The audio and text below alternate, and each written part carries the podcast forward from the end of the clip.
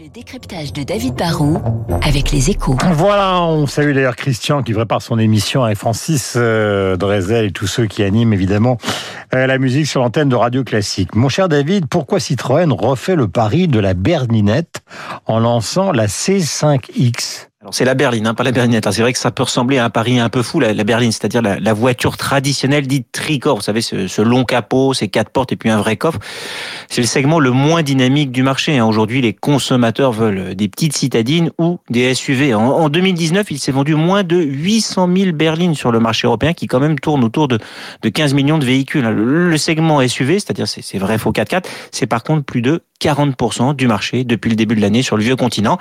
La berline, c'est pas très porteur et en plus, faut être honnête, hein, ceux qui tirent leur épingle du jeu sur ce segment, ce sont les Allemands avec leur modèle premium ou alors Skoda avec ses modèles pour VTC et franchement pas les constructeurs français. Est-ce que vous considérez qu'ils sont devenus un petit peu fous euh, Je reste prudent chez Citroën?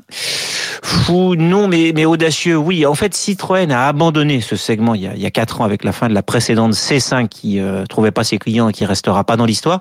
Mais un constructeur auto ne peut pas mettre tous ses œufs dans le même panier, ni se résigner à abandonner des, des, des niches qui sont quand même importantes à l'échelle du monde. Hein. La berline, ça reste par exemple très très crucial en Chine, ça reste hyper important, même en France, quand on veut proposer des gammes complètes à une clientèle entreprise, pour ce qu'on appelle les flottes. Et la berline pourrait même rebondir un jour en Europe, d'abord parce que rien ne dit que le SUV va rester indéfiniment à la mode. Ensuite, parce que le boom de la voiture électrique va peut-être favoriser des formes plus aérodynamiques. La C5X, bah, c'est un pari, c'est sûr, mais c'est un pari qui, je crois, vaut le coup d'être tenté. Est-ce qu'économiquement, ce pari peut être rentable, David?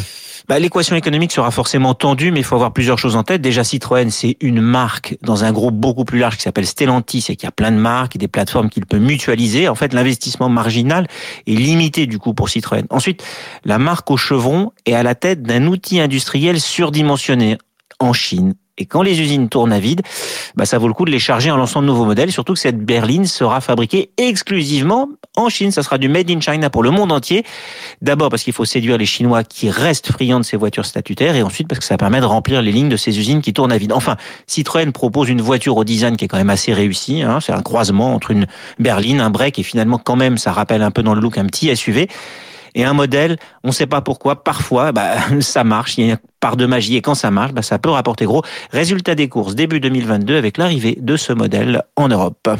Merci David Barouk, 7h59, nous avons rendez-vous avec la météo, évidemment avec vous, avec Lucille Bréau et toute la rédaction de Radio Classique, semble-t-il, d'après une déclaration de, donc, euh, du président de l'Assemblée nationale, les régionales, euh, qui donc seront maintenues après consultation des maires, seront décalées d'une semaine, nous verrons ça avec Amélie de Montchalin dans un instant, voici la météo.